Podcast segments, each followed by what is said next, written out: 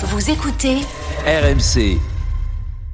On, on va parler d'une petite, d'une petite, euh, d'une petite euh, révolution dans le foot avec toi, euh, Alex Biggerstaff, l'intronisation, l'intronisation d'un, d'un carton bleu pour l'exclusion temporaire d'un joueur dans le foot qui inquiète certains acteurs du jeu et même la FIFA.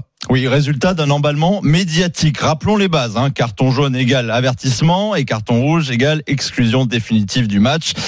Et le carton bleu viendrait alors entre les deux comme une exclusion temporaire d'un joueur durant 10 minutes. Les exclusions temporaires existent déjà dans le sport, en rugby, en handball ou encore au hockey.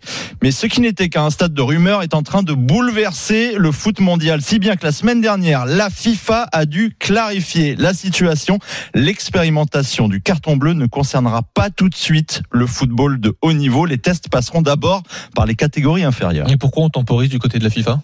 Parce que tout est encore flou en fait et qu'il faut encore travailler sur plein d'aspects pour rendre cela homogène et en faveur du jeu. C'est ça l'objectif avant tout, Mm. favoriser le jeu. Alors certains, comme Emmanuel Petit, sont carrément pour le carton bleu. Mais pourquoi pas l'instaurer véritablement? Ça ne coûte rien de la mettre en place Et- et, à l'intégrer rapidement pour les joueurs et tous les acteurs. On en aurait fini progressivement à toutes ces tricheries, euh, ces, ces, ces pertes de temps inutiles, ces fautes euh, lamentables, ces comportements dégueulasses de certains joueurs. Manu veut donc nettoyer, voire corriger les attitudes, surtout avec ce carton bleu, mais attention car il pourrait devenir une arme contre le jeu et c'est ce que déplore bon nombre d'entraîneurs. Écoutez maintenant Ange Postecoglou, le coach de Tottenham. Vous savez ce qui va se passer quand une équipe sera réduite à 10 joueurs pendant 10 minutes? Ça va détruire le jeu. L'équipe sanctionnée ne va rien faire pendant ces 10 minutes. Elle va attendre le retour de son joueur.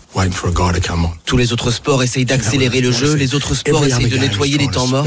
Et je ne sais pas pourquoi, le foot va dans l'autre sens, bizarrement. Eh oui, difficile de lui donner tort et c'est toute la question ici. Comment arriver à nettoyer un sport sans le dénaturer? Par exemple, si un gardien, un gardien reçoit un carton bleu, que se passe-t-il Eh. les amis? Bah, eh. Eh oui, on le remplace définitivement ou est-ce qu'on met un joueur de champ à sa place dans les buts? Vous voyez, il reste encore beaucoup de détails qui poussent à la réflexion.